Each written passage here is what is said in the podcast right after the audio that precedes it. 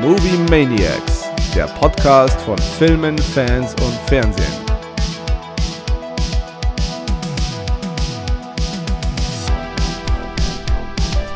Ja, da könnte jetzt ein kleiner Traum für dich ähm, in Erfüllung gehen.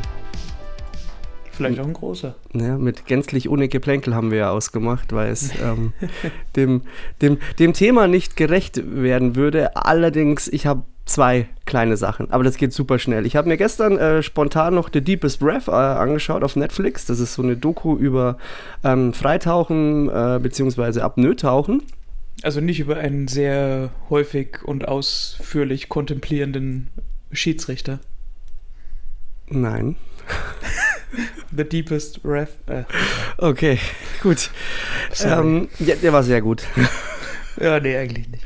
Mach, mach Nee. einfach weiter. Ja, auf jeden Fall ähm, war cool. Ähm, schöne Aufnahmen. Ähm, geht natürlich auch so ein bisschen um eine Tragödie, äh, die dann da geschehen ist. Da möchte ich aber nicht weiter drauf eingehen. Ich hatte nur so ein bisschen ein Problem damit, dass diese Art des Sportes dann wieder so glorifiziert wird und ähm, romantisiert, aber das eigentlich schon wirklich ein sehr bewusstes ähm, großes Risiko eingehen ist bei jedem Tauchgang. Klar, die Leute trainieren drauf hin und ähm, das ist schon auch Sport und du musst da einiges können, aber es schwingt halt immer mit, dass da ein Fehler geschehen kann und ohne gänzliche Absicherung oder doppelten Boden etc. ist es halt immer schwierig, dann das so zu glorifizieren, als ob das so der Inbegriff von Freiheit ist. Finde ich, finde ich schwierig, aber war gut.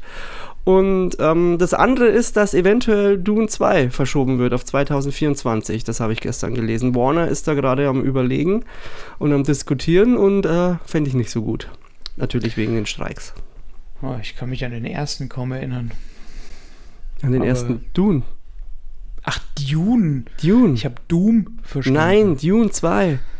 Ja, ja, gut, da warten wir mal ab. Ich glaube, der ist zu groß, too, too big to fail. Also wenn es da nicht wirklich... Es geht ganz klar um die Promo. Das hat Warner schon Ja. äh, kommuniziert. Sie befürchten, dass sie nicht die Promo machen können, die Hm. sie wollen, und dann äh, verschieben sie ihn lieber auf 2024. Das hängt jetzt aber einfach da ab, wie, wie lange sich die Streiks hinziehen. Ja. Gut, Ja, das war schon. Ansonsten, äh, du darfst noch kurz unseren Handle machen. Genau.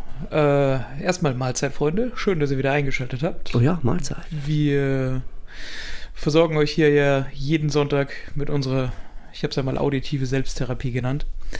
Äh, Heute mehr denn je. Noch, noch mehr von uns sehen und hören wollt, dürft ihr uns gerne auf Instagram folgen. Der Handle ist movie.maniacs-podcast. Da könnt ihr gerne auch mit uns in, in den Austausch treten und schreiben, folgen, liken, kommentieren, wonach immer euch der Sinn steht. Genau. Ja, Und heute sprechen wir über wahrscheinlich eines der, in meinem Fall wahrscheinlich das Kino-Highlight des Jahres, oder? Ja, also es, also es war schon ein Highlight. Ich ähm, muss sogar, also ich war anfangs mehr gehypt, kurz vorher ein bisschen, auch aufgrund der Kritiken, ähm, habe ich meine Erwartungshaltung so ein bisschen gesenkt. Ähm, ich kann jetzt nicht sagen, ob das jetzt von Vorteil war oder ob es einfach egal ist. Ähm, es war auf jeden Fall ein, äh, ich nenne es mal ein Rausch, den ich da erlebt habe. Ähm, trotzdem mit äh, zwei, drei Schwächen, die ich finde, die er hat. Ähm, aber das ist Jammern auf ähm, ganz hohem Niveau. Und ich freue mich aber auch, dass ich jetzt innerhalb von einer Woche wirklich äh, zwei wirklich gute Filme im Kino gesehen habe, was ja, Ja. nicht immer so üblich ist. Also der Juli, wenn jetzt noch Barbie überzeugt, dann hat der Juli schon äh, das cineastische Highlight generell gesetzt. Dann Ich kommt glaube, nur der Film, Dune. also Oppenheimer, kann dich auch fast nicht beschwingt und leichtfüßig aus dem Kinosaal hüpfen lassen. Dafür ist sowohl die Thematik als auch der Film einfach zu schwere Kost, als dass das nicht irgendwie eine Zeit lang hängen bleiben würde. Und bei mir war es genauso. Also ich habe lange keinen Film mehr gehabt, der wirklich so lange, nachdem ich ihn gesehen habe, noch so intensiv nachgewirkt hat und Ja. über den man sich Also der hat auch so- gestern noch den ganzen Tag nachgeheilt. genau über den man sich wirklich so so lange noch Gedanken macht und äh, wo man dann auch wirklich den, den Anreiz hat, sich mit der Thematik auseinanderzusetzen und sich damit zu beschäftigen. Also man äh, kann sagen, was man will, aber Nolan hat hier tatsächlich einfach abgeliefert. Es ist nicht nur ein Historiendrama und, und nicht nur ein Biopic über J. Robert Oppenheimer, sondern es ist in erster Linie auch einfach eine visuelle Darstellung dessen, was vermutlich die größte Zäsur in, im 20. Jahrhundert war. Und äh, das lässt der Film dich in eigentlich jedem einzelnen Moment auch genau so spüren. Ja, ich, nach dem Kino habe ich mir kurzzeitig gedacht, ich hätte lieber Barbie jetzt gesehen. aber lag einfach auch da, weil er einfach so unfassbar anstrengend ist. Also es ist aber ein positives anstrengend. Aber es ist wirklich so, ich bin da raus und ähm, war einfach erstmal platt. Und ähm, ich habe auch gehört, dass manche ja hier irgendwie so ein Double Feature machen mit Barbie und Oppenheimer. Das kann in meinen Augen nur scheitern, weil wenn du Barbie, glaube ich, nach Oppenheimer siehst, geht Barbie komplett unter. Und wenn du erst Barbie siehst und dann Oppenheimer, hast du einfach viel zu viel Input. Also es, dieser Film muss alleine konsumiert werden. Das ist ja. einfach der ist einfach so unfassbar schwer. Es passiert so viel und er ist halt so dialoglastig. Das ist für, das war ja fast drei Stunden waren es Dialoge und ja. dazu auch schnelle Schnitte. Ähm, Oppenheimer Generell ja waren es einfach unfassbar viele Szenen. Also ich meine, ja, klar, ja. wir reden von einem Film, der drei Stunden lang ist, aber es ist ja auch wirklich so, dass jede einzelne Szene gefühlt einfach sehr, sehr, sehr, sehr kurz ist. Also es bleibt ja kaum ein Moment mal irgendwie länger als äh, zwei, drei Minuten irgendwie stehen. Ja, und selbst Sondern, da, finde ich, variiert er ja dann noch in der Schlagrate genau. noch nach oben. Also es gibt ja teilweise, da waren ja Dialoge drin, da war ja fast im Sekundentaktenschnitt drin. Ich kann mich da an ähm, diesen einen Austausch mit ähm, Murphy und Damon äh, erinnern. Da geht es wirklich zack, zack, zack, zack, zack, zack, zack und solche Elemente verwendet er öfters. Ähm, es ist ja im Endeffekt jetzt äh, Nolans zwölfter Film. Letzt vor, boah, schon wieder, wie lange ist es wieder her? 2020 mit Tenet? Na, Tenet war, glaube ich, 21. Oder 21 oder? Tenet. Hm. Ähm, davor war Dunkirk und davor Jawohl. Interstellar. Das sind so die, die letzten Filme. Ähm, wie stehst denn du zu Christopher Nolan? Der ist ja nicht, also es glaube ich, da gibt es ja so zwei Lager, also die absoluten Fanboys und die, die sagen, Nolan ist absolut überbewertet. Äh, ich, also, ich habe tatsächlich noch niemanden getroffen, der jetzt wirklich gesagt hätte, äh, Nolan ist äh, nur überbewertet und quasi das Papier nicht wert, auf dem er seine Drehbücher verfasst. Ähm, für mich ist er ohne Frage einer der größten Filmemacher unserer Zeit, also auf Augenhöhe mit Spielberg, mit Tarantino, mit Scorsese. Das auf jeden Fall. Ähm, man fragt sich bei ihm immer, ob der wissenschaftliche oder Ingenieursanteil überwiegt in seinen Filmen und in seinen Practical Effects oder tatsächlich so der künstlerische Ansatz. Ähm, er ist auf jeden Fall jemand, der sehr viel Wert darauf legt, dass einfach alles praktisch und wirklich so visualisiert ist, dass es realistisch ist und eben möglichst wenig am, am Computer entsteht. Äh, ich habe so das Gefühl, wenn Nolan ruft, schreit ganz Hollywood hier. Äh, da ist Oppenheimer, glaube ich, das beste Beispiel dafür, weil wenn man sich die Castliste anschaut, die wirklich bis in die letzte kleine Nebenrolle namhaft besetzt ist. Jedem, aber äh, jedem empfehlen würde, sich die Castliste nicht anzuschauen, sondern sich überraschen zu lassen. Das ja, fand ich nämlich. Das war nämlich schon auch so ein kleines Event, dass du wirklich dann, was? Der ist auch dabei? What? Der kommt auch noch mit? Was? Ist aber auch, auch ein bisschen. Ist aber auch ein bisschen Fluch und Segen und das wäre einer der, na, zum Kritikpunkt reicht es da an der Stelle für mich eigentlich gar nicht. Aber es ist halt schon so, dass beim Zuschauer so ein bisschen die Erwartungshaltung evoziert wird, dass du einen Schauspieler XY siehst, den natürlich sofort erkennst und dann am Ende des Films quasi überrascht bist, wie wenig Screentime der letztendlich hatte, weil ja. du eigentlich davon ausgehst, ja, der wird ja dann jetzt irgendwann noch auftreten und irgendwie den Moment haben. Äh, und, und trifft zumindest auf einen zu. Ja, Ja, ich hätte hätt es von ein paar mehreren gesagt, aber spielt, Okay. spielt im Also Endeffekt zumindest spielt's ja es gibt einen, Rolle. der am Anfang nur so eine Randnotiz hat, der, glaube ich, Mhm. dann nur so einen Stift und hält oder auf, äh, hochhebt, aber dann später noch was Wichtiges sagt. Ähm, aber da gehe ich später nochmal dazu drauf ein, ähm, warum Nolan genau diese Kniffe oder Ja. genau das anwendet. Ähm, Ansonsten, was, was haben wir hier? Wie gesagt, also wir haben ein, ein Biopic über Oppenheimer, das aber tatsächlich jetzt keine. achso, also ich wollte auch noch kurz äh, was zu, zu Nolan sagen. Ja, dann. Ja, ja, also weil ich ähm, durchaus, ich gehöre schon zu den Nolan-Fanboys. Allerdings kann ich äh, sämtliche Kritiken immer nachvollziehen, weil ich äh, schon auch finde, ähm, oder beziehungsweise es, es stört mich aber nicht, aber ich kann verstehen, wenn Leute sagen, dass Nolan eine sehr kühle Inszenierung hat und sehr technisch ist und nicht zwingend immer ähm, Gefühle transportiert. Das äh, gelingt ihm in Interstellar zum einen. Ich finde aber in Oppenheimer ist es diesmal anders. In Oppenheimer zeigt man Gefühle, es menschelt etwas. Er hat da auch mal das erste Mal so wirklich Humor, was ja sonst eigentlich in, in Nolan-Filmen auch nicht zwingend vorkommt. Deswegen kann ich das verstehen, aber ich finde, er hat sich weiterentwickelt und das siehst du in Oppenheimer. Und natürlich so ein Grundthema, was bei, bei Nolan auch ist, weswegen man ihn ja auch etwas als überbewertet abkandiert, ist ja seine Erzählweise. Also er hat ja nie eine stringente Erzählform und Zeit ist ja immer ein Thema. Das ist ja hier auch wieder ein Thema. Und ähm, du hast jetzt, in Interstellar ist halt Zeit quasi dieses Thema und auch mit der Zeit überwinden. In Dunkirk hast du diese drei Zeitebenen, die ums Überleben gehen und quasi, glaube ich, eine Woche erzählen, einen Tag und eine Stunde am, und am Ende zusammenführen. In Tenet ist es wieder die Zeit quasi Umkehrung. Und jetzt hier in Oppenheimer ist, sind diese Zeitstrahle, die ähm, die Geschichte von Oppenheimer erzählen, so das Thema. Und natürlich dann der, der furiose Mittelteil. Genau. Aber da finde ich, hat man, merkt man, dass sich Nolan auf jeden Fall stark weiterentwickelt hat. Und ähm, genau. Und ja, jetzt kannst äh, du gerne fortsetzen mit dem, was haben wir? Wir haben ein Biopic.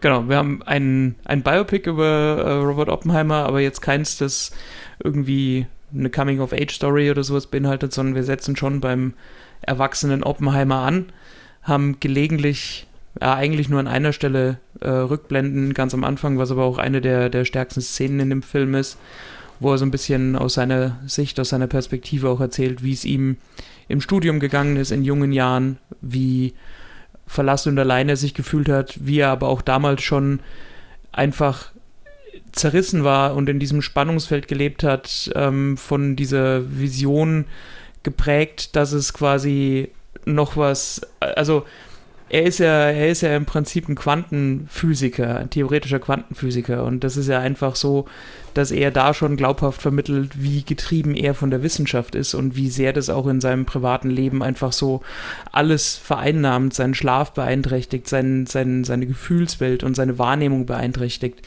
was ähm, Nolan beziehungsweise äh, sein, sein, sein Kameramann, also heute von heute mal hier auch wahnsinnig gut einfängt, wie ich finde, mit diesen kleinen Versatzstücken, dass er, dass er einfach immer wieder so diese, diese visuelle Darstellung von Explosionen oder quantenmechanischen Effekten nutzt, um tatsächlich auch so ein bisschen, im Film ist es ja wahnsinnig gut eingewoben in die Gefühlswelt und in die Wahrnehmung von, äh, von, von Oppenheimer.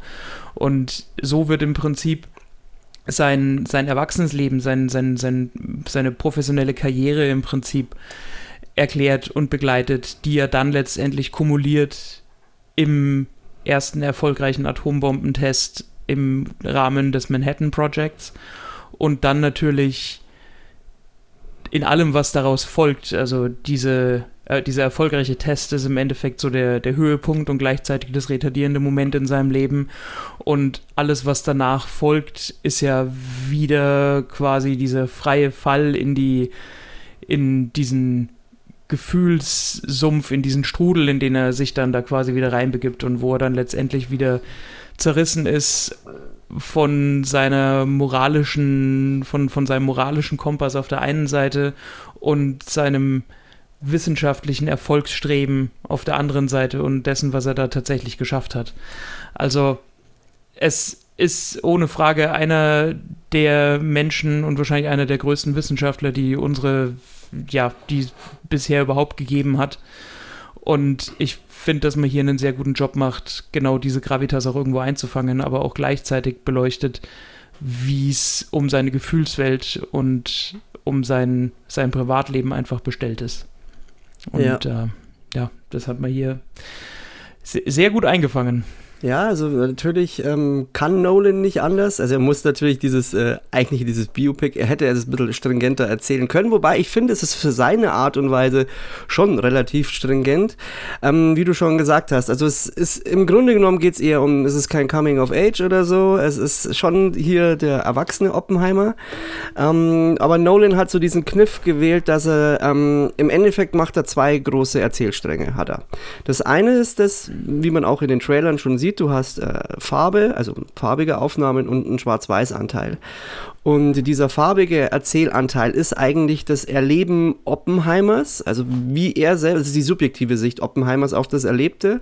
Und dann hast du die Schwarz-Weiß-Ansicht. Und das soll eher so diese objektive Weise oder objektive Sichtweise auf Oppenheimers Handeln darstellen. Und das ist gleichzeitig nochmal aufgeteilt, aber dann in die Sichtweise von, von oder beziehungsweise die Retrospektive von ähm, Oppenheimer selber und natürlich dann auch von Strauss der ja dann auch noch eine sehr tragende Rolle hat. Ähm, was ich ganz interessant fand, dass ähm, der Grundstein zu Oppenheimer in äh, Tenet gelegt worden ist. Da gibt es ja eine äh, Stelle, da trifft der Protagonist auf, äh, in Indien auf diese Auftraggeberin und sie unterhalten sich da über Oppenheimer und über dieses, ähm, was Oppenheimer auch kurz thematisiert, dass sie sich ja nicht ganz sicher waren, wenn sie diese Atombombe zünden, ob das nicht so eine Kettenreaktion auslöst, die quasi immer mehr äh, explodieren lässt. Und ähm, Robert Pattinson hat dann ähm, Christopher Nolan ein Buch über Oppenheimer geschenkt, und zwar Uncommon Sense. Und das hat ihn dann so fasziniert, dass er sich dann ewig äh, immer weiter Bücher gekauft hat, bis er dann im Endeffekt ähm, American Prometheus ähm, sich geholt hat und im Endeffekt dieses Buch, das hat, glaube ich, 2006, glaube ich, einen Pulitzer-Preis bekommen, das im Endeffekt als Vorlage jetzt für diesen Film dient und ähm, wahrscheinlich ja. dann auch eine schriftliche Empfehlung ist. Ja, ja also American Prometheus ist ja so das Standardwerk, wenn es um Biografien zu Oppenheimer geht, von Kay Bird und Martin Sherwin, ja. die sich da ja wirklich, also das ist ja schon fast deren Opus Magnum, die haben ja kistenweise Dokumente und Interviews gesammelt und sich mit hunderten Wegbegleitern und Zeitgenossen Oppenheimers unterhalten, äh, um, um dieses, dieses Buch eben zusammenzufassen. Äh, hat aber, also ich habe es nicht gelesen, ich äh, hatte es aber tatsächlich mal vor Augen. Äh, mit 800 Seiten ist es schon ein, ein, ein Buch und eine Biografie, die man lesen wollen muss. Also Gut, ich habe ja jetzt den ist Film kein gesehen. Easy Reading. Ja. Ja, ansonsten hat der Film jetzt neben diesen zwei Erzählsträngen auch, ich nenne es jetzt mal drei Kapitel. Ich war mir nicht sicher. Am Anfang wird doch, ich weiß nicht, ob du dir das merken konntest, da wird doch ähm, werden doch, sind es drei Punkte, die eingeführt werden? Nee, ich glaube, sie sagen tatsächlich nur zwei und für also mich Spaltung war das eigentlich und Fusion. Fusion, okay.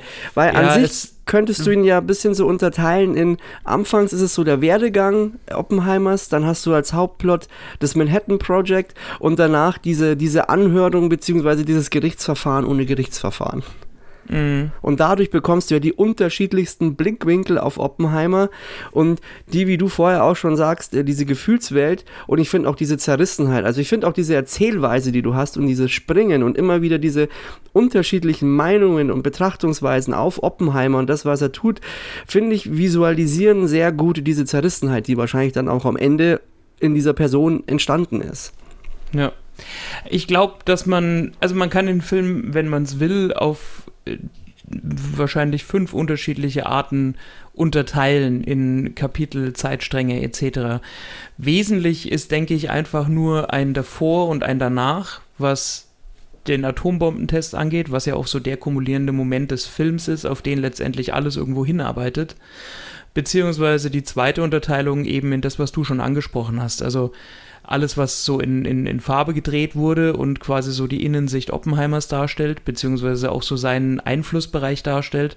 Und alles, was dann eben in Schwarz-Weiß gefasst ist und mehr die Geschichte von Louis Strauss erzählt, der hier ja schon quasi den Antagonisten in der Story so ein bisschen darstellt und auf eine, wie ich finde, überragende Art und Weise von Robert Downey Jr. verkörpert wird.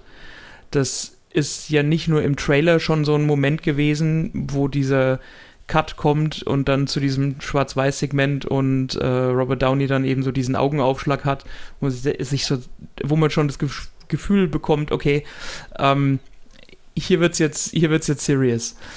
Ähm, also das, das ist im Wesentlichen, glaube ich, so die Einteilung, die man, die man vornehmen kann. Äh, ich muss aber auch sagen, dass ich das alles dann irgendwie in dem Film so ein bisschen in, in, in drei Stunden dann auch einfach so ein bisschen verloren hat, weil du bist dann einfach, äh, du, du begibst dich auf diese Reise und bist dann so in diesem, in, in diesem Stream einfach so gefangen und lässt sich da irgendwie so mittreiben und äh, von Minute zu Minute mehr in, in, in, diese, in diese Welt einfach reinsaugen und, und bist einfach davon gefesselt von diesem ja, Wissenschaftler All-Star-Team ja. letztendlich, das sich da so Bahn bricht. Ja. Ähm, also es ist schon, schon wirklich eine sehr intensive filmische Erfahrung. Ja, also haben wir ja grob angerissen, worum es eigentlich geht. Haben wir also im Kern Thema geht es natürlich um das Manhattan Project, das irgendwie angestoßen wurde durch ähm, Einstein, der einen Brief 39 an Roosevelt geschickt hat und dabei gewarnt hatte, dass die Deutschen äh, kurz davor sind, Kernwaffen zu entwickeln. Und ähm, Heisenberg war das, der dieses Uran-Projekt leitete. Und ja. die amerikanische Antwort darauf war dann im Endeffekt das Manhattan Project, das äh, von Leslie, Leslie äh, Groff geleitet wurde. Und ich wusste gar nicht, dass der Typ auch das Pentagon gebaut hat. Ja, das würde im Film, wird es ja thematisiert, das sagt er ja. Oh, ja, da, er, er, er, viel, tritt viel, ja relativ, viel Text. Ja, er, er, tritt ja von Anfang an relativ breitbeinig und durch die Hose atmend auf und sagt so, hier, äh, ich habe gerade noch das Pentagon gebaut und jetzt muss ich mich um deinen Scheiß hier kümmern. Stimmt, weil stimmt. ja von ah, vornherein, ja, ja. weil ja von, von vornherein irgendwie auch so dieses, dieses Spannungsverhältnis, wie es in vielen Filmen auch immer so thematisiert wird, zwischen militärischer Leitung und wissenschaftlicher Leitung. Also ja. eine völlig unterschiedlichen Gedanken, in eine, eine, völlig unterschiedlichen Gedankenwelt letztendlich so ein bisschen aufgemacht wird. Aber ganz nett, weil sich da teilweise, finde ich, zwischen Damon und Murphy einfach so, hat schon so ein bisschen so, so, so eine Buddy-Komödie entwickelt in manchen Anleihen. Also so, so, so leicht. Äh, ja, sie spielen. Sie, sie spielen es einfach mit sehr viel Spaß und halt auch teilweise auch sehr humorvoll. Sie spielen es vor allem einfach großartig. Also du ja. hast bei der Auslegung von Matt Damon nie das Gefühl, dass er den General auf eine Art und Weise spielen wollen würde, dass er auch nur ansatzweise in diese geistigen Welten Oppenheimers vorstoßen könnte, sondern er ist halt dieser Schnurrbart tragende mm, US-Militär durch und durch und äh, ja. weiß, was er kann. Und da gibt es ja dann auch so diesen Austausch, so ich äh, muss hier mit ihnen zusammenarbeiten, obwohl sie nicht mal einen Nobelpreis haben wo Oppenheimer dann wieder, ja gut, sie sind ja auch noch nicht General. Und er so, ja, aber hierfür machen sie mich zu einem.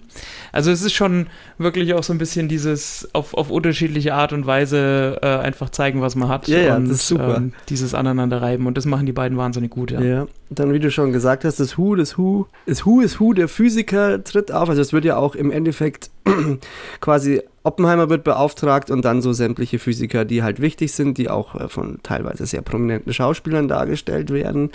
Ähm, Nolan hat ja ähm, Alamos fast eins zu eins nachbauen lassen.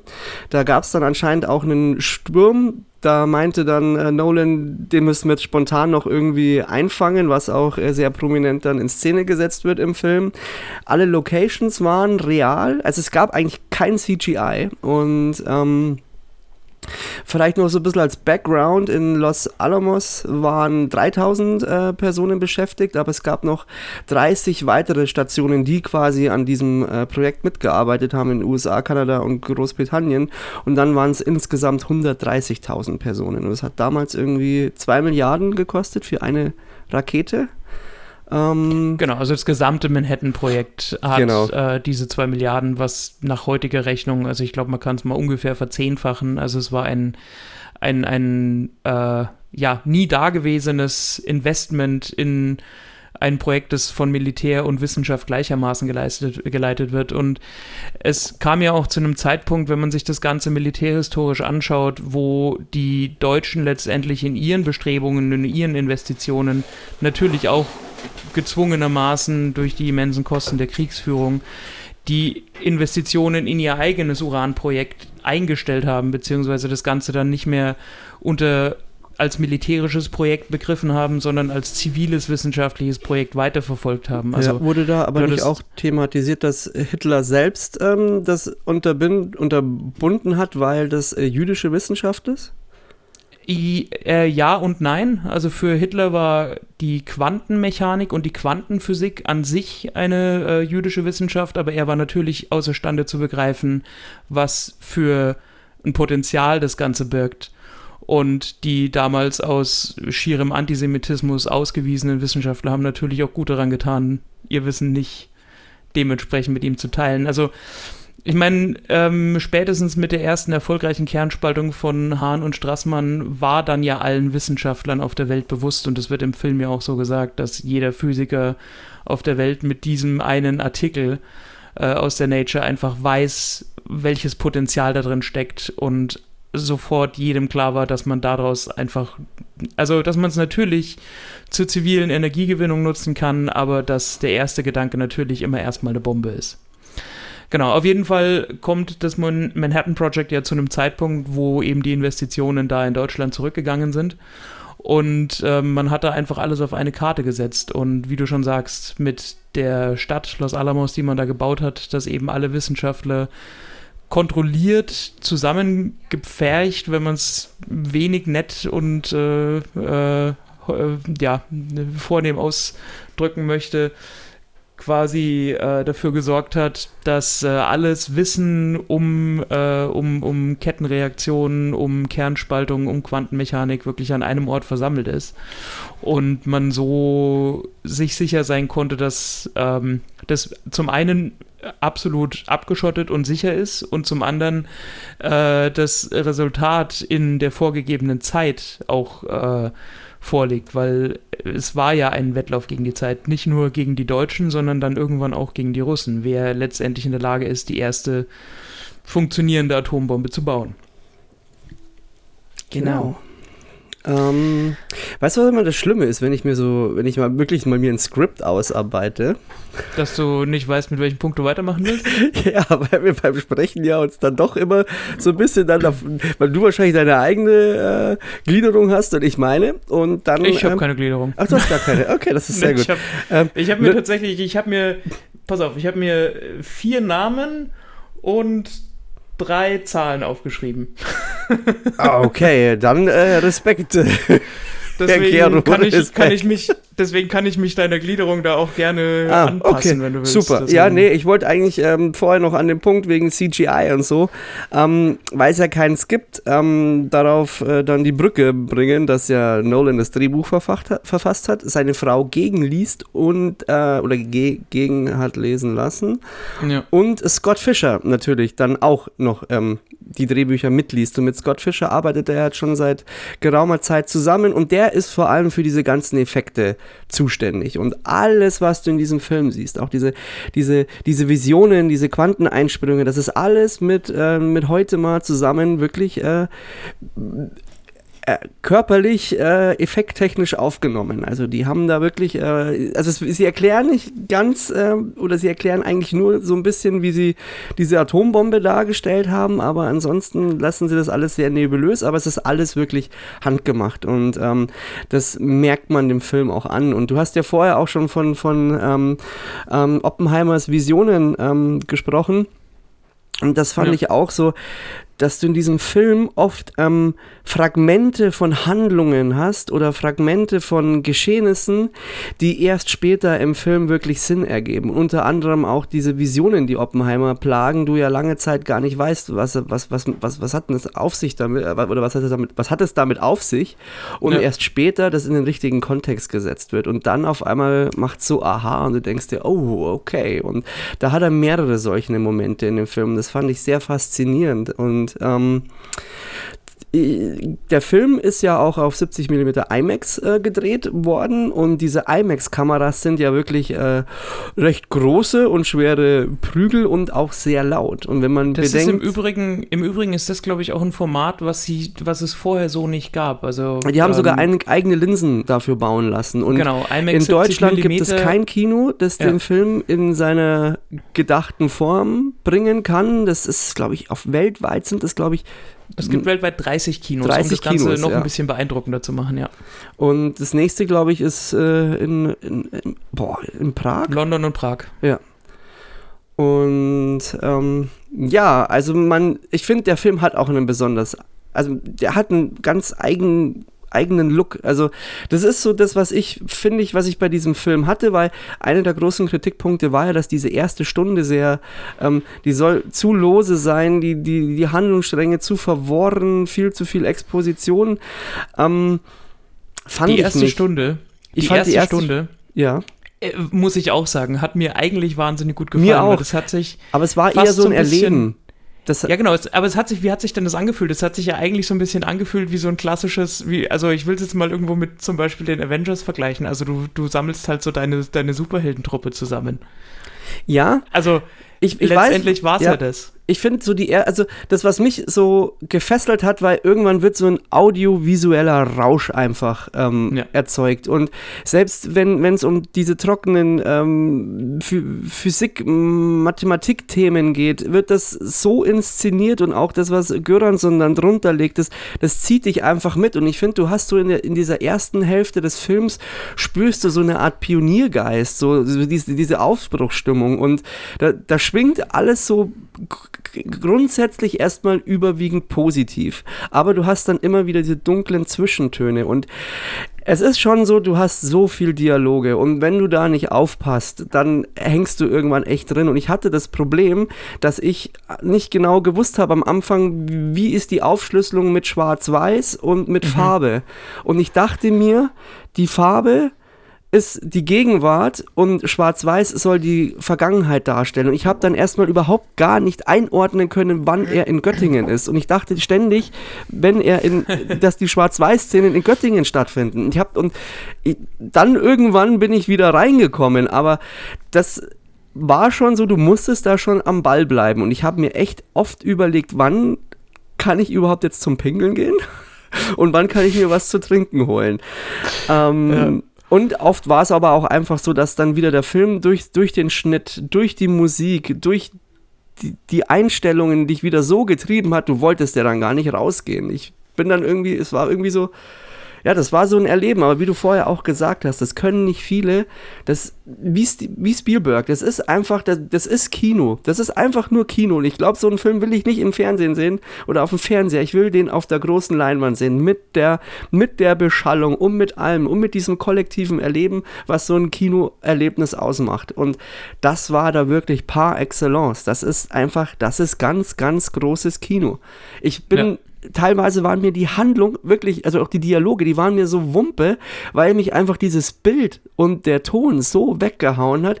Und das muss man ja auch sagen. Ich, also ich habe den Film für mich in drei Ebenen unterteilt. Er ist audiovisuell, also du hast die Musik, du hast die visuelle Inszenierung und du hast das Schauspiel. Und das Schauspiel, das ist auch einer dieser ganz großen Punkte, warum dieser Film so unfassbar stark ist. Selbst wenn du keine Ahnung hast, was da drin gerade passiert, und das war teilweise bei mir so, du hast aufgrund des Schauspiels aber gewusst, was jetzt da passiert. Wer ist der Böse? Was passiert in dem drin? Wer ist so der Gute? Welche Gefühlsregungen die Personen haben? Und das war durch die Bank wirklich bei jedem einwandfrei. Ich habe da keinen Ausfall gesehen und das fand ich auch sehr faszinierend. Ja, kann man, also würde ich so unterschreiben. Also das, was du sagst, warum das auf allen Ebenen der Wahrnehmung so wunderbar funktioniert, ist halt einfach, dass Nolan sein, sein Team da mittlerweile gefunden hat. Also du hast die Namen schon angesprochen, du hast Scott Fisher, der der Special Effect Supervisor bei seinen Filmen ist.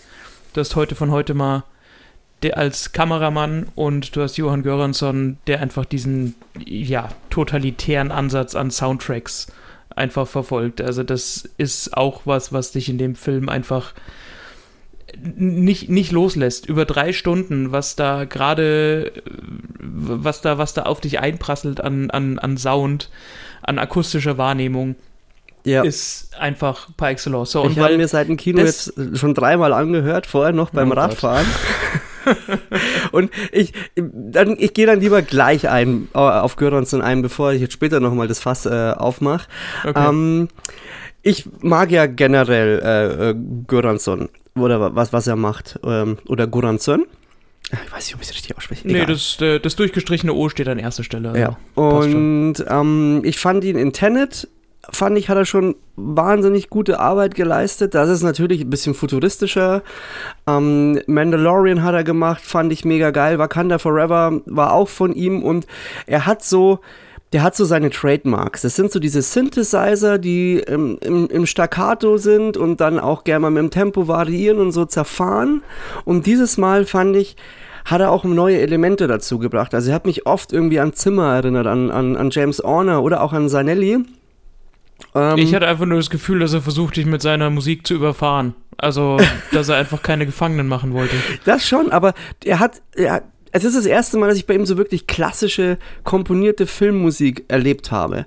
Und das natürlich mit seinen eigenen Trademarks versetzt. Und das sind so, ja, er, er, er kombiniert, er hat, dann, er hat dann Töne nach oben ausbrechen lassen, was er gern macht. Er lässt sie schlingern. Und was natürlich bei, bei Nolan auch so wichtig ist, dass du dieses, diese, dieses Zeitthema hast. Das hat er eher so Zimmer früher eingeführt und der hat ja immer so einen Ticken. Und bei ihm ist es so, dass er dieses Uhrenticken durch Instrumente ersetzt hat und dadurch ähm, ja, ich, habe da mal so als Beispiel den, den Track Manhattan Project mal rausgenommen. Nur mal zu zeigen, was der Typ eigentlich da wirklich abliefert. Und der, der, der Song fängt mit so einem Wabern im Sekundentakt an. Es ist imitiert im Endeffekt so einen Sekundenzeiger, der mal tick, tick, tick, tick, tick, tick, tick macht.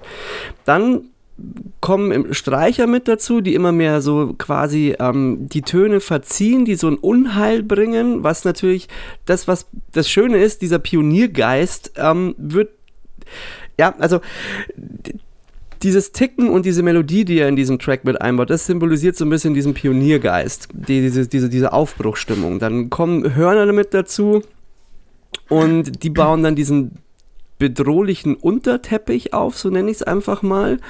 Und dieses Sekundenticken, was ich erwähnt habe, das variiert, das wird da mal von Percussions ausgelöst, dann geht es über, dass es eher Synthesizer machen, dann kommt ein Piano-Versatz mit dazu mit einem Echo.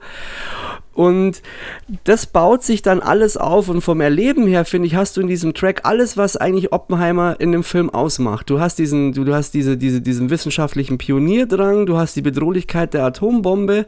Und du hast diese Zeit, die ständig verstreicht. Und das macht er in ganz vielen Songs, finde ich. Und das ist auch in seiner Art, wie er komponiert, finde ich relativ einzigartig. Er orientiert sich, glaube ich, schon viel auch an, an Zimmer, aber fand ich unfassbar stark. Und dieser Geigenzähler. Kannst du dich da noch erinnern? Wo du dann gemeint hast, Alter, dieses Soundgerüst. Und ich finde, dieser Geigerzähler, den nimmst du gar nicht ja. so wahr, aber irgendwann, also du nimmst ihn erst wahr und dann rückt er in diesen Hintergrund, aber dann ist er wie so eine Schlange, der sich überall reinkriecht und irgendwie alles so um, umwabert. Hört, hört. Unfassbar. Also Soundtrack-technisch könnte ich mir vorstellen, dass er nochmal einen Oscar kriegt. Generell, bei dem Film könnte ich mir vorstellen, dass da drei oder vier Oscars. Äh, also das, das auf jeden Fall Nominierungen müssen her. Ja, natürlich. Da wird er in allen Kategorien nominiert werden. Davon kannst du ausgehen. Ja. Äh, allein schon, allein schon für äh, wahrscheinlich auch das Make-up für äh, President Truman später. Ja. Aber auf jeden Fall, wie gesagt, für mich maßgeblich, ich glaube, 60% der Stimmung macht wirklich der Soundtrack aus. Und ich ja. finde auch, es ist so ein bisschen, oh, so, Göransson ist so wie der, wie der Sohn von Nolan, so, Papa hat jetzt hier so einen Film gemacht, der ist schon sehr anstrengend und da ist alles sehr viel und das erschlägt dich, aber pass auf, ich nehme dich an die Hand, ich kenne meinen Papa, ich zeig dir über die Musik, was du fühlen musst und was gerade so passiert, aber nicht so belehrend, aber so hatte ich das Gefühl irgendwie so, dass die, die Musik guidet dich so ein bisschen auch durch den Film, was aber auch ja. notwendig ist. Also was für mich eigentlich fast noch beeindruckender war als die Filmmusik, ist tatsächlich das Sounddesign. Also wirklich das, was quasi dann stattfindet, wenn es um... Also in, im, im Wesentlichen kumuliert sich das Ganze ja an dem Trinity-Test. Also wir haben diese eine Szene in dem Film, so nach ungefähr zwei Stunden, wo dann tatsächlich auch die Explosion stattfindet.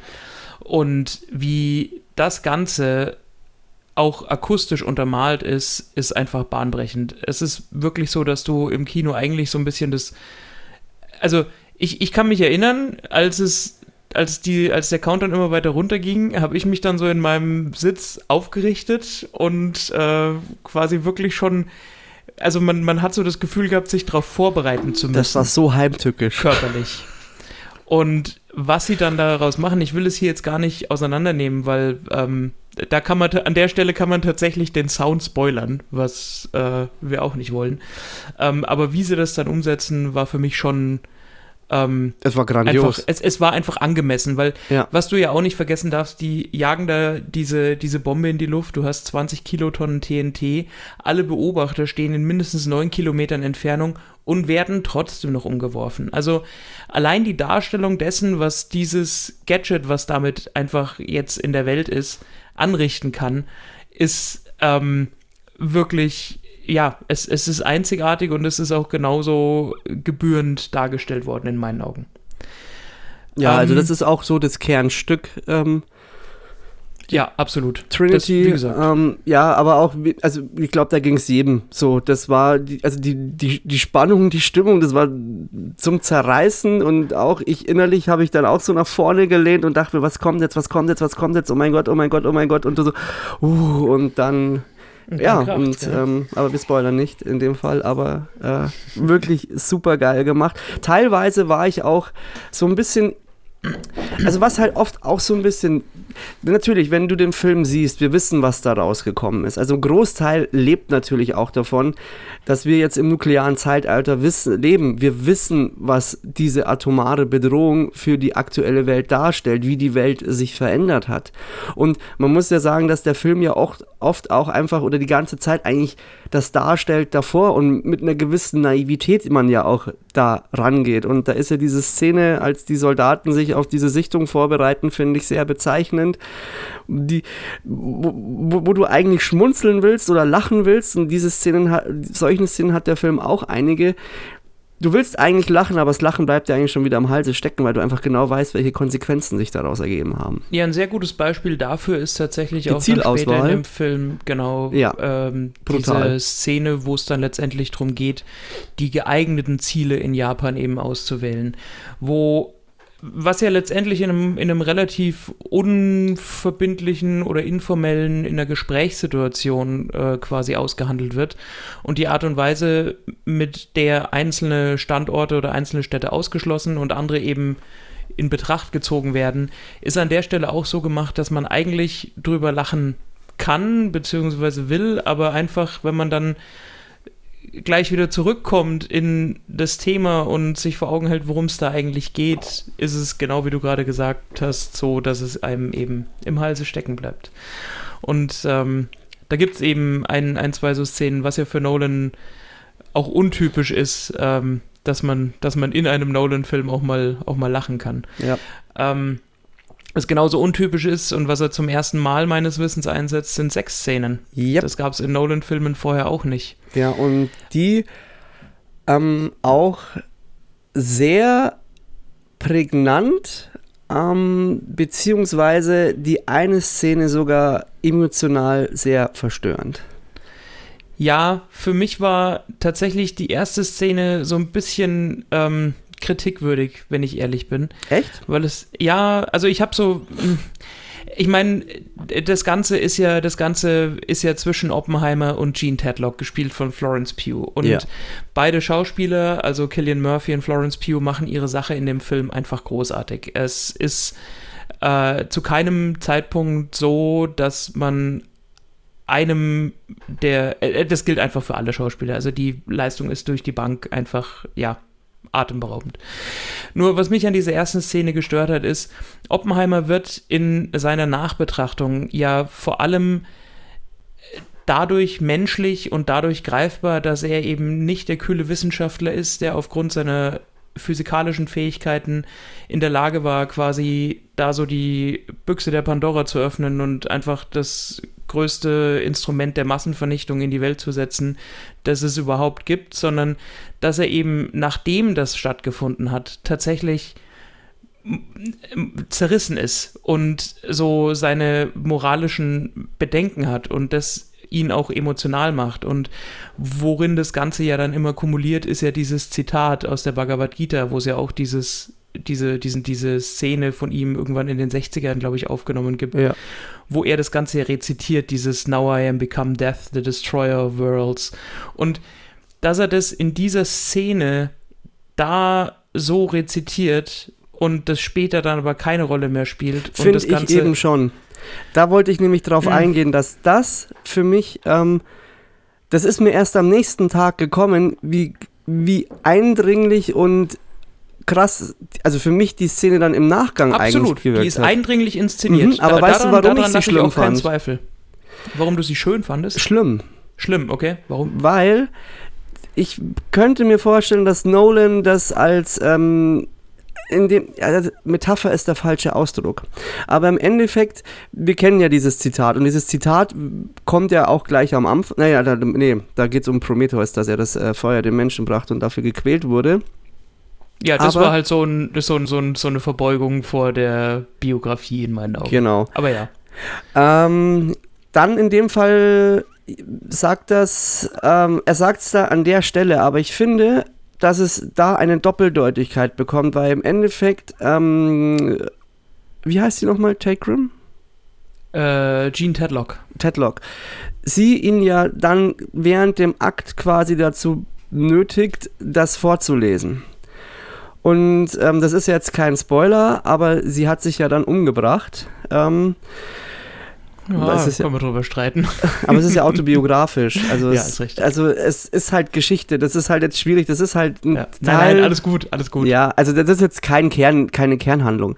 Aber ich finde, dass m, wenn man weiß, wie die Beziehung zwischen den beiden ist und die auch noch ein bisschen näher beleuchtet wird und ähm, auch warum Oppenheimer für sie wichtig ist, finde ich, dass du die, da mehr Gravitas bekommst, weil sie ihm quasi zwingt, das zu sagen, während sie den Akt haben. Du hast zum einen natürlich, ist ja der, ein, ein Orgasmus auch immer so dieser kleine Tod, der ja auch oft dafür verwendet wird. Und Ja, es ist im Endeffekt ihr eigenes Armageddon, das er auslöst damit. Er fängt damit an und er wird ja irgendwo auch ihr Tod. Er ist ihr, ihr Zerstörer der Welten. Also das ist eine Betrachtungsweise, die kann ich nachvollziehen. Sie wird vielleicht im Kontext dem nicht ganz gerecht, weil sie natürlich noch einen viel größeren Kontext hat. Ich kann auch, nicht. Genau, ich das, das ist, dass du das die Kritik mich da hast. eigentlich. aber für genau, mich, also für mich ist es, ist es gar nicht die Inszenierung der Szene. Die passt. Die ist wirklich, die ist so stimmig, wie sie nur sein kann, weil das einfach Oppenheimer diesen verkopften Wissenschaftler durch und durch irgendwo auch menschlich macht. Also ihn einfach auf, auf, eine, auf eine normale menschliche Ebene auch wieder zurückbringt. Mir geht es tatsächlich eher drum, wo dieses, dieses Zitat dann vom, vom Timing her eingesetzt wird. Ähm, das ist die Kritik oder Meckern auf ganz hohem Niveau, weil Ja, ich verstehe schon, wie du es meinst. kritikwürdig. Ja. Also ich gehe da, Ähm. kann da auch mitgehen, aber ich weiß nicht, vielleicht habe ich da auch, interpretiere ich da einfach mehr rein oder mir Also reicht du es. interpretierst auf jeden Fall sehr viel rein, was aber nicht per se schlecht ist. Ja, ich, ich, ich, ich sah es halt so als, finde es so als Doppeldeutigkeit und irgendwo Hm. ist sie ja auch irgendwo, stellt sie ja auch einen, Ko- also Frauen in Oppenheimers Leben stellen ja auch immer so eine Art von Kompass dar und auch ähm, moralische Bewertung seines Handelns. Ja.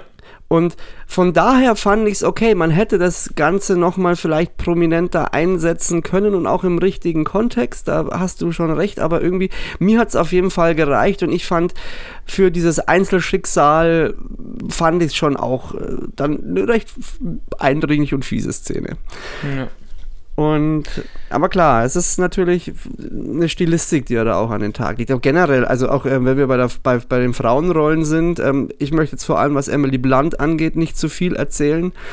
Ähm, aber da wird auch, wie sie eingeführt wird, wird damit gespielt. Und sie lange Zeit man eigentlich so den Eindruck hat, okay, warum ist die eigentlich da? Ähm, die kann doch eigentlich recht viel.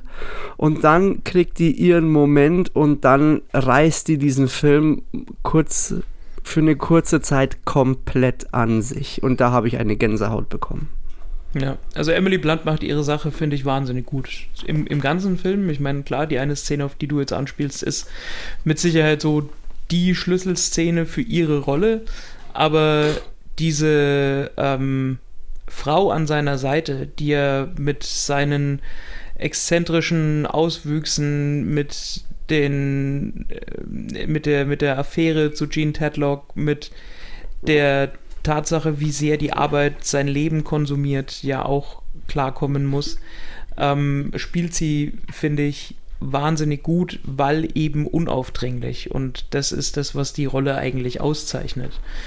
Ähm, ich meine, da sind wir wieder an dem Punkt, dass einfach der Cast äh, brillant ist und da auch seinen, seinen Ansprüchen oder den Ansprüchen an ihn äh, zu jedem Zeitpunkt einfach absolut gerecht wird. Das ja. ist ja ich meine, wir können an der Stelle auch noch auf, oder könnten wir auch noch auf die Rolle von Josh Hartnett eingehen, der so eine, ja, so, so eine, eigentlich eine Nebenrolle hat, die aber doch sehr viel, sehr viel Raum auch einnimmt, gerade was so den, ähm, was diesen Kontrollmechanismus Oppenheimers so ein bisschen angeht, dass er ihn so ein bisschen durchs, durchs Leben leitet an Stellen, wo er möglicherweise ein bisschen zu naiv oder zu sehr verkopft ist, äh, um da die vielleicht, um, um, um die richtige Entscheidung im richtigen Moment zu treffen. Und ähm, auch eine Rolle, die mir wahnsinnig gut gefallen hat.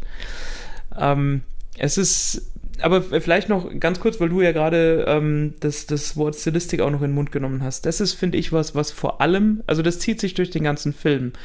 Aber sehr prägnant ist diese Bipolarität zwischen nicht nur Schwarz-Weiß und Farbe, sondern dann auch wirklich zwischen unterschiedlicher Gewichtung der Stilistik, ja eigentlich in dem, was sich dann an den erfolgreichen Trinity-Test anschließt. Also es kommt ja dann eben zu diesem nennen wir es jetzt einfach mal Verfahren, nicht, nicht Gerichtsverfahren, aber zu dieser Anhörung, in der ja letztendlich äh, entschieden werden soll, ob Oppenheimer seine Sicherheitsfreigabe, das bedeutet, ähm, die, ob er als Zivilist, als Wissenschaftler weiterhin in militärische Projekte involviert und als Berater oder auch in leitender Funktion tätig sein darf. Das ist ja diese Sicherheitsfreigabe, die du brauchst, die auch regelmäßig erneuert werden muss. Also an sich ein sehr bürokratischer Akt.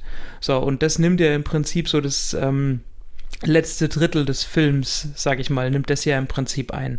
Und da hast du ja auf der einen Seite dieses Verfahren, das, dem sich, dem sich ähm, Oppenheimer stellen muss, das ja wirklich schon, also das Kafkaesk zu nennen, ist ja fast noch untertrieben. Also es ist ja wirklich ein vorentschiedenes Tribunal in einem mehr als kargen Raum in so einem ehemaligen, in wirklich so einer Kaschemme, die ja bewusst ausgewählt wurde und einfach nur zweckdienlich so zusammen mit, mit Möbeln äh, ausgestattet wurde.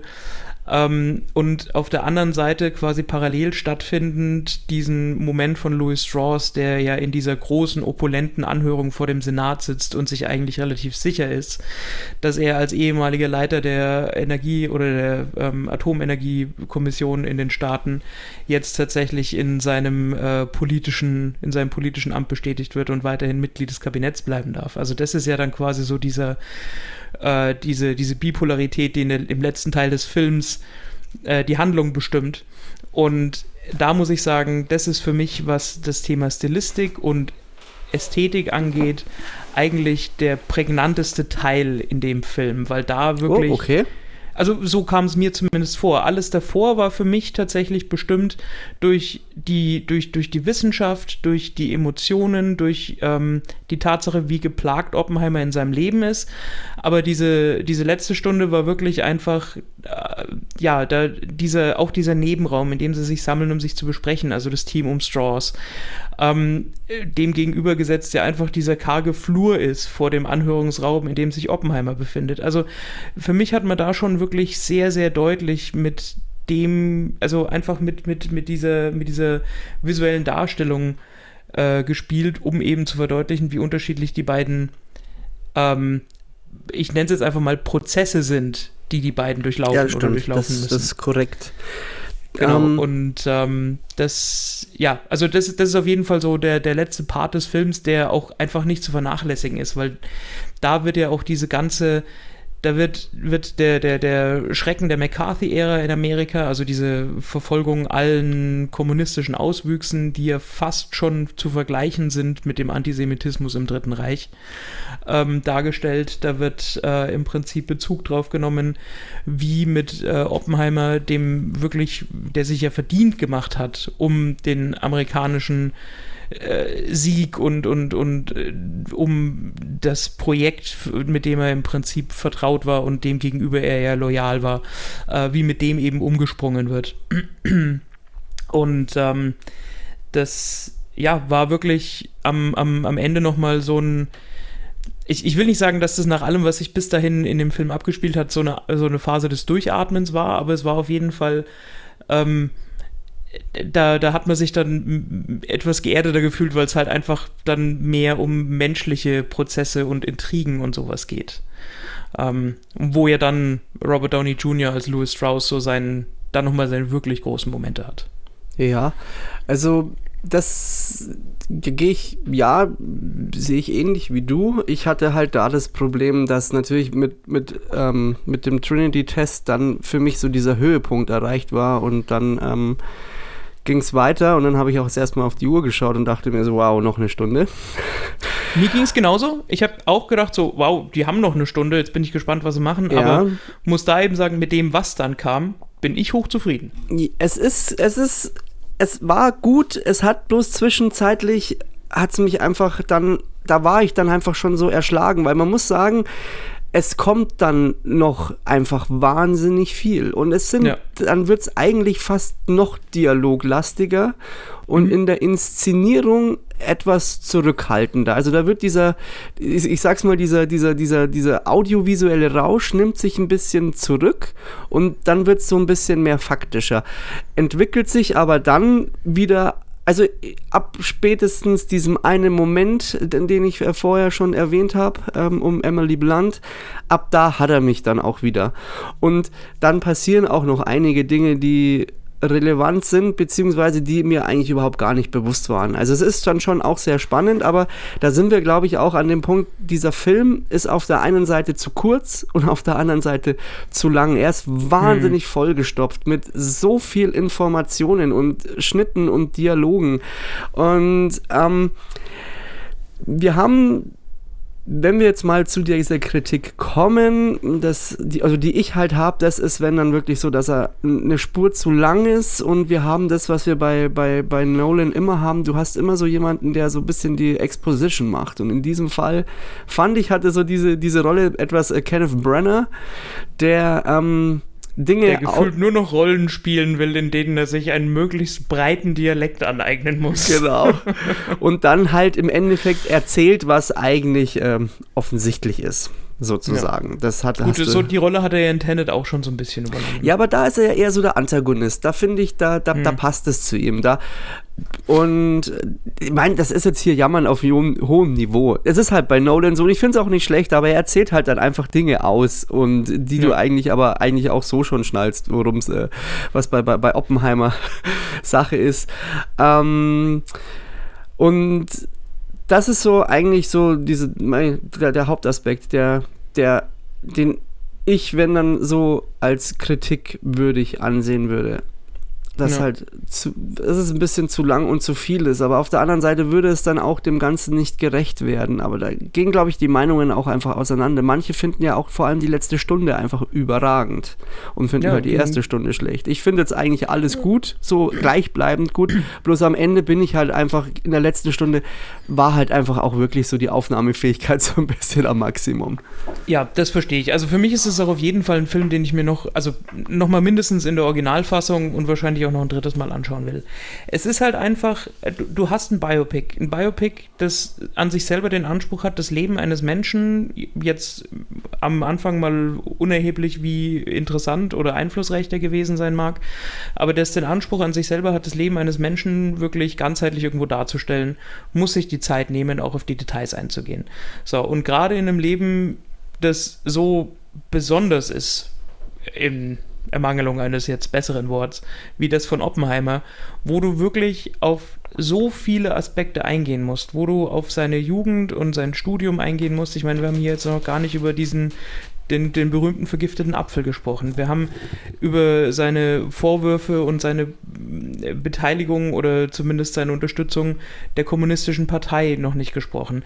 Das, also du musst all diese, diese Feinheiten musst du ja auch irgendwo mit reinnehmen und dann trotzdem, wie in dem Fall jetzt, ist der Elefant im Raum ja diese, die, das, das Manhattan Project und, und, und seine Beteiligung und dann natürlich was du natürlich auch Raum geben musst, ist einfach diese, diese, diese schiere Menge an wirklich an, an, an prägnanten Zeitgenossen, ob das Einstein ist, ob das Niels Bohr ist, ob das Werner Heisenberg ist. Du musst denen allen ja irgendwo zumindest so viel Raum einräumen, dass man sieht, okay, die sind nicht nur für sich selber genommen absolut besonders und hätten ja. eigentlich ihr eigenes Biopic verdient, jeder einzelne von denen, ja.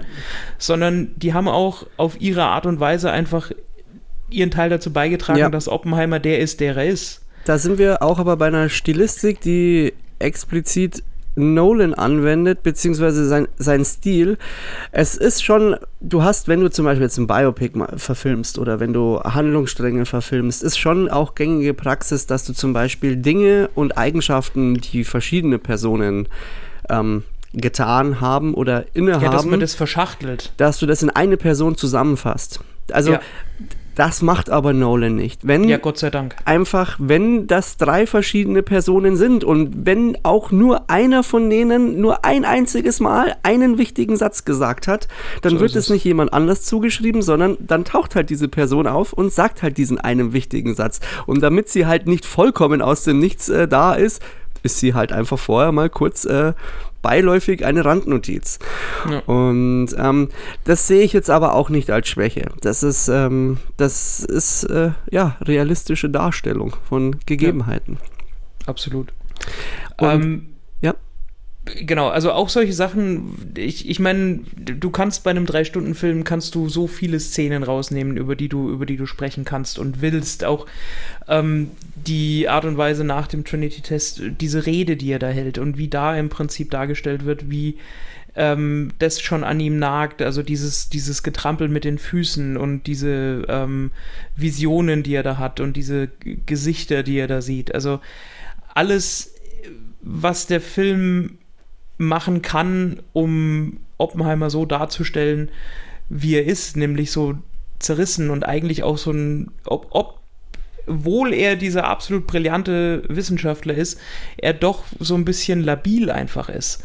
Wahrscheinlich nicht nur ein bisschen labil, sondern schon ein gehörig Maß labil. Ähm, all das fängt der Film einfach wahnsinnig gut ein. Und äh, aber dafür muss er sich eben halt auch einfach Zeit nehmen. Ja, ich finde auch dafür, dass es so ein schweres Thema ist, ist, ähm, aber wie ich vorher schon erwähnt habe, auch in diese, diese ersten eineinhalb Stunden und teilweise auch so unfassbar schön irgendwie so in, in ihrer Inszenierung, so, so, ja. so, so friedvoll, so, so, ah, Wissenschaft ist was Faszinierendes, seht euch an, was wir da tun, seht euch mal an, was da passiert, seht euch das an, ah, und das und hier und das, ähm, das macht ihn, finde ich, halt auch so schwer, weil du, du, du, du, selber als Zuseher siehst ja auch, was das Faszinierende ist. Du kannst so diese, diese Motivationsgründe der Wissenschaftler nachvollziehen, aber du weißt halt am Ende einfach, was dabei rauskommt. Und ja. das ist ja auch eigentlich eine große Stärke, dass Nolan nie einen erhobenen Zeigefinger hat. Er lässt eigentlich die Dinge so für sich stehen. Es gibt zwei, drei Einschübe, in denen er halt visuell darstellt, was da passieren kann. Aber das war es dann eigentlich auch. Ja. Und ja, es ist äh, ein, ein Rausch, dieser ganze Film. Man könnte sich wahrscheinlich äh, noch zwei Stunden drüber unterhalten und ihn wirklich in noch mehr Ebenen auseinandernehmen, auf die, auf die visuelle Planung von, von, von den geplanten Unschärfen, die, die vorkommen, dass du das bewusst gewisse Personen lange Zeit irgendwo im Hintergrund sind und du die nur schemenhaft erkennst, aber eigentlich dir schon, aber schon weißt, hey, das ist doch eigentlich der und der. Warum ist denn das jetzt noch da hinten in der Unschärfe? Und das ist die Nolansche Unschärfe-Relation. Ja, also und ich, also ich habe mich ja teilweise wirklich satt sehen können. Also man muss ja auch sagen, dieser Film besteht ja auch zu großen Teilen wirklich aus aus Nahaufnahmen von Gesichtern oder aus, aus, aus sage ich mal, so Halbporträts von ganzen Körpern. Und Was an der Stelle wahrscheinlich auch, ähm, also das, hast du das, das, das Cover von American Prometheus mal ja, gesehen? ja, Genau, das ist ja auch einfach ein Close-up von Robert Oppenheimer in Ja. diesem schwarz-weiß-grau gehalten. Und ähm, da gibt es ja im Film selber auch so den einen oder anderen Moment oder der eine, der ja auch für Genau. die Promo-Zwecke da sehr prominent verwendet wurde. Und ich glaube, diese Einstellungen, wenn du die in IMAX 70 mm auf einer dafür vorgesehenen Leinwand siehst, äh, da, da, da brauchst du erstmal nichts mehr. Also eindringlicher kannst du ja, wahrscheinlich. das hat ja jetzt schon, finde ich, auch wirklich im Kino unfassbar stark ja, absolut. starke Wirkung gehabt. Und du hast auch gesehen, wie viel Mühe sich dann bei der Ausleuchtung gegeben worden ist. Oft hatten diese Gesichter diesen Rembrandt-Effekt. Das heißt, wenn ähm, Rembrandt-Effekt ist, wenn von einer Seite eigentlich nur beleuchtet wird, dass du auf der anderen Gesichtshälfte noch viele Schatten hast, dass die Gesichter mehr äh, Plastizität bekommen und markanter wirken. Und das war halt einfach, das hast du hast einfach gesehen, wie unfassbar schön das durchkomponiert worden ist mit den Bildern. Da ist ja mein Fotografenherz geht ja da immer auf. Ich glaube, ich unter anderem war Interstellar einer der Filme, warum ich ähm, zum Fotografieren angefangen habe, weil mich das Hm, einfach so fas fasziniert hat. Und ähm, jetzt hatte ich noch einen Punkt. Ah, jetzt habe ich den Faden verloren, der eigentlich auch gar nicht so unwichtig war. Dann denkst du drüber nach und ich komme langsam schon mal zu meinem, zu meinem Fazit des Films. Ähm, also für mich ist es einfach so, ich habe äh, wenig, sehr, sehr wenig Kritik an dem Film. Was mir ihm eventuell vorwerfen kann, ist, dass ich einfach, und das ist halt was, was jetzt nicht. Also, ah, jetzt was, weiß ich wieder. Entschuldigung, weil du Okay. vorher äh, diesen Avengers Ja, äh. Aufbau äh, so erwähnt hast. Ich finde, es gibt eine Szene, da hat Oppenheimer eine, äh, eine, eine Militäruniform an. Mhm. Und wird ja dann von seinem Kollegen so drauf angesprochen, mach dich mal nicht lächerlich, zieh die Uniform aus, du bist Wissenschaftler und kein Militär. Und dann schwenkt man über und dann siehst du ja Oppenheimer so in seinem ikonischen Outfit mit diesem Hut und mit diesem Anzug. Und dann bekommt er ja auch so sein eigenes musikalisches Theme und das hat auch so irgendwie das Ganze, so, so so ein bisschen Superhelden-Vibes hat das Ganze. Man muss auch dazu sagen, der Film ist eigentlich auch sehr positiv gegenüber Oppenheimer in seiner Darstellung und ist sehr gegen- unkritisch, ja. ja, und aber und, und positioniert, sich, positioniert sich aber auch ganz klar gegen äh, nukleare Waffen und dementsprechend, was das Militär angeht. Also ich finde, also das, das war, das wollte ich vorher auch noch erwähnen, so auf militärischer Ebene, diese Entscheidungen. Das, so könnte ich, kann ich mir das sehr gut vorstellen, wie das so sehr, sehr, sehr, sehr nüchtern und sehr sachlich und sehr zynisch auch teilweise durchgeführt wird. Und ein großes äh, Downgrade, oder nennen wir es mal Downgrade in Anführungszeichen, ist äh, der kurze Part mit einem, mit dem damaligen Präsidenten. Da erzählen wir jetzt nicht, wer den spielt, aber der war für mich schon fast so ein bisschen, schon grotesk, so ein bisschen sehr, sehr, sehr überstilisiert. Weiß nicht, wie du das empfunden hast. Ah, der hat für mich da eigentlich ganz gut funktioniert. Und Okay. zwar einfach nicht, nicht, ähm, nicht um die Szene selbst, die dient hier aber auch nicht dem Selbstzweck, wie ich finde, sondern das ist ja auch zu einem Zeitpunkt gewählt, wo man die möglichst starke Bipolarität zwischen dem, was bis dahin erreicht wurde, wissenschaftlich, und dem, was sich daran anschließt, anthropologisch erreichen will. Also du hast ja kurz davor, also es geht ja darum, dass Oppenheimer äh, quasi sich nach äh, der Erfindung der Atombombe und nach dem Einsatz der Atombombe in Hiroshima und Nagasaki für Regulierung, Abrüstung äh, ausspricht gegen die Entwicklung der Wasserstoffbombe und ähm, auf der anderen Seite hast du halt alle, äh, die, die US-Regierung, eben auch Präsident Truman und auch Louis Strauss, die halt einfach dann die ihre politischen Interessen und diese, diese Strippenzieher sind. Also du hast ja bei den Wissenschaftlern dann ab dem Zeitpunkt Katerstimmung, ab dem diese Bomben verladen und auf den LKWs wegtransportiert werden, was ja auch eine sehr prägnante Szene ist, wo Oppenheimer und Teller dann so dastehen und du da einfach die ganze Zeit im Hintergrund noch so diese Ketten klirren hörst, die so auf den Kisten liegen. Ähm, das, das ist ja das eine. Also da hat die Wissenschaft ja dann eigentlich ihren Zweck erfüllt und ist ab dem Zeitpunkt eigentlich obsolet. Und genau da schließt sich dann ja diese Szene mit Truman an, der ja dann wirklich dieser äh, dickhodige Präsidenten-Cowboy ist, der da sitzt und sagt, nichts von dem, was du denkst oder was du empfindest und wie sehr du auch noch das Gefühl haben magst, dass Blut an deinen Händen klebt, spielt irgendeine Rolle, weil am Ende des Tages bin ich derjenige, der quasi geschossen hat. Jetzt ja, niemand interessiert, die, wer die Atombombe gebaut hat, nur wer sie abgeworfen nur hat. Nur wer sie abgeworfen hat, genau. Und ähm, deswegen, also die Szene für sich genommen steht ein bisschen ähm, also steht den, den übrigen Szenen des Films so ein bisschen entgegen in ihrer Inszenierung. Aber da ist es halt einfach die Art und Weise, also vor allem wann die Szene stattfindet, ursächlich dafür, dass sie dann letztendlich funktioniert. Zumindest war das mein Empfinden. Also das hat mich dann, ähm, das, das hat schon funktioniert für mich. Okay, ja, es, ich fand es ein bisschen halt überzogen, aber in ihrer Aussage ja. richtig oder ich habe ich es verstanden. Also die Inszenierung wahrscheinlich wollte man es aber auch einfach so haben. Da, da, hast du schon recht. Die Inszenierung war gemessen an den an, an der restlichen Inszenierung des Films war die auf jeden Fall so, dass es einem auffällt, so dass es störend auffällt, sag ich. Aber ich weiß auch nicht, ob, ob Roosevelt wirklich so war. Aber ich hätte mir da True. weiß ich nicht, ob ein Gespräch so abläuft. Ich habe keine Ahnung. Ja, dafür treibe ich mich auch zu wenig im Oval Office rum, um das jetzt wirklich glaubhaft beurteilen das zu können. Wir, müssen wir mal ein Praktikum machen. ja, perfekt. So machen wir das. Gut, genau. Ähm, vielleicht kurzes Fazit. Ja. Also für mich ist es ein Film, der dem, der dem Hype standhält und ihm auch würdig ist, der sich so die letzten neun Monate drum so ein bisschen äh, entzündet hat. Also für mich war das ja ab dem ersten Mal, ab, ab dem ersten Bild, ab diesem ersten ähm, Teaser-Fragment, das du irgendwo gesehen hast mit, mit Oppenheimer, war das für mich ja einfach so, dass es, dass es Klick gemacht hat. Dass ich mir gedacht habe, so ja, die Story verfilmt von Christopher Nolan, das kann nur gut werden.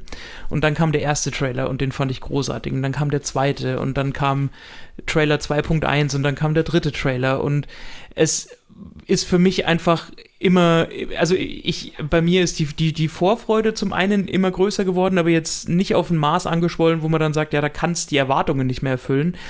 Ähm, aber für mich war einfach dann irgendwann klar, ja, mit allem, was ich jetzt aus den Trailern und so schon gesehen habe, bin ich mir einfach sicher, dass der Film funktioniert. Und an Kritik, ich meine, die Länge kann man kritisieren, wenn man es möchte. Drei Stunden sind einfach drei Stunden. Ähm, das kann man nicht kleinreden, das ist einfach so. Ähm, und die schiere Größe des Casts sorgt natürlich davor, dafür, dass das, also diese schiere Menge an A-Listern vor allem, sorgt natürlich dafür, dass sich der Cast irgendwann so ein bisschen selbst kannibalisiert, in Anführungsstrichen. Also, dass du irgendwann den einzelnen Schauspielern, von denen du eigentlich immer viel mehr sehen willst, die du alle in ihren eigenen Filmen sehen willst, ähm, so, so, so ein bisschen, dass die einfach nicht mehr genug stattfinden, in Anführungsstrichen. Ähm, das ist vielleicht so eine Kritik, aber ich weiß jetzt nicht, ob ich äh, Nolan bzw. den Schauspielern vorwerfen kann, dass sie in diesem Film auftreten wollen, weil es sorgt ja insgesamt auch einfach dafür, dass die Qualität der schauspielerischen Leistung bahnbrechend ist. Ähm, dann für mich eben ganz prominent die, das, das Timing des äh, angesprochenen Zitats, wo das eingebaut wurde, war für mich persönlich so ein bisschen, hm, hätte ich mir woanders gewünscht. Ähm, ja, aber da hört meine Kritik dann eigentlich auch schon wieder so ein bisschen auf. Okay. Ich gehe da weitest, bin ich mit dir da einer Meinung. Ähm, für mich ist er, ähm, wie, wie gesagt, eine Spur etwas zu überfrachtet und zu lang, aber auf der anderen Seite muss es eigentlich so sein. Da bin ich mir zwiespältig, aber ich glaube, so wie es ist, ist es okay. Ähm, für mich wird nach wie vor das Meisterstück Interstellar sein von ihm. Da, da ist es ein bisschen reduzierter, ähm, alles. Und bin gespannt, Stimmt, wie sich Barbie da, schlagen wird. Da, bei da nehmen sie, nehmen sie das nicht, erklär, erklär doch an irgendeiner Stelle auch noch, da erzählen sie doch auch noch von schwarzen Löchern, oder? War das auch nur so ein. Ja, wurscht. Das Ach, war kann jetzt nur sein, so ein, kann so ein sein. Ähm, ich bin gespannt, wie sich jetzt Sorry. Barbie im, im Duell mit Barbenheimer schlagen wird. Ich kann mir nicht Mhm. vorstellen, dass Barbie da besser wegkommt.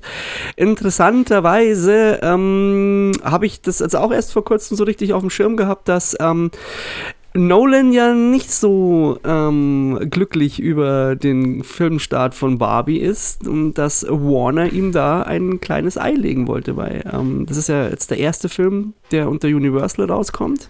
Ja, gut, es war ja bei Tom Cruise mit äh, Mission Impossible genauso, dass er gezetert hat, dass äh, quasi eine Woche nach Mission Impossible Oppenheimer und Barbie starten. Ja, aber Warner im Endeffekt äh, rächt sich halt jetzt, Ja. weil Nolan weg ist. Das ist noch so ein kleiner Side- Side-Fact einfach, dass, ähm, Ja. falls da, es ist, es ist, es ist äh, Content, es ist Information. Ich finde, das sollten unsere Zuhörer. Wir reden schon seit erfahren. anderthalb Stunden, wir brauchen keinen Content mehr. Oh. Ansonsten, ja, ich, ich von der, von der Punktevergabe her, ich, ich, eigentlich würde ich 9 geben, 9 von 10, aber ich kann nicht 9 von 10 geben, wenn ich letzte Woche Mission Impossible 9,5 gegeben habe. Dann muss ich ihm als auch 9,5 geben. Ähm, ja, gut, also ich würde also besser kann ich ihn auch nicht bewerten, weil äh, 10 von 10, ich weiß nicht, ob ich. Auf der anderen Seite kann man eigentlich, ich meine, worauf wartet man immer, um die 10 von 10 Punkten zu vergeben, ne? Ja, man Ähm, kann schon mal eine 10 von 10 vergeben. Ich Ja, gebe auch Dungeons and Dragons einfach 10 von 10. Also für mich war es, weil ich bin, nachdem ich im Kino war, von zwei, drei Leuten auch so noch angeschrieben worden, die mich halt gefragt haben, so, wie fandst du, wie, wie warst du von den Erwartungen? Und ich habe gesagt, so, ja, meine Erwartungen hat er einfach erfüllt. Und ähm, wie gesagt, abgesehen von den Mini-Kritikpunkten, die eigentlich keine wirklichen Kritikpunkte sind, die ich gerade angeführt habe, ähm, hat mich der Film einfach drei Stunden lang gepackt und ähm, ja, dann, ich, ich gebe ihm jetzt einfach 10 von 10 Passt, finde ich gut. Ja. 10 von 10 kriegt Interstellar bei Ja, mir. perfekt. Dann, dann wird wahrscheinlich äh, Oppenheimer kommen, eine 9,5. Tenet würde dann 9 Nee, bei mir bekommen kommt dann Dunkirk. und Dunkirk kriegt auch 9. Ja, den fand ich besser als äh, Tenet. Tenet, ja, nee, da würde ich Dunkirk, der, der, den fand ich besser. Ja, der, aber ich, die finde ich schwer zu vergleichen. Die sind Ja, du kannst sie eigentlich du kannst eigentlich keinen einzigen der letzten Nolan-Filme. Filme so wirklich Ja. miteinander vergleichen. Außer halt von der Inszenierung her. Aber Tenet ist so ein bisschen so der Ausbruch. Das ist so die, für mich ist das so die, die, die, die, die, die Achterbahn im, im Vergnügungspark. Das Ja. ist eher so wirklich erleben. Der hat ja auch gar nicht so viel Inhalt. So ist das. Aber Gut, nein, also wie gesagt, ähm, toller Film. Äh, Unbedingt im Kino mich- anschauen, genauso wie Mission Ja. Impossible. Das sind so die zwei Filme, wo ich jetzt sage, da geht er ins Kino. Unbedingt. Daheim nicht anschauen. Da verliert ihr so auch. viel davon. Habe ich auch jedem gesagt, der gefragt hat, dass ich für den wirklich absolute Kinopflicht ausspreche. Und am besten in ein gutes Kino, wie in Wolnzach. Genau. Oder Also du brauchst schon, also das Bild muss stimmen und du brauchst auch wirklich den, das Sound. Soundsystem muss auch passen. Da, Ja. Sonst verlierst du einfach wahnsinnig viel von dem, was der Film an Strahlkraft hat. das ist so. Ja. Genau. ähm, Eine Stunde 16 und wir sind wirklich beim Thema geblieben. Siehst du mal. Wir Siehst du. können, wenn wir, Wir wollen. können, wenn wir wollen, ja. Genau. ja. Nee, sonst ähm, gibt es dazu eigentlich auch nicht mehr, nicht mehr viel zu sagen. Ähm, also mir gefällt das Ende auch sehr gut. Äh, so ein bisschen so das, das, das Happy End mit Kennedy und ähm, ich meine, es gab ja schon ein paar Filme, wenn ich jetzt drüber ja, es nachdenke. gibt bin- Manhattan Project.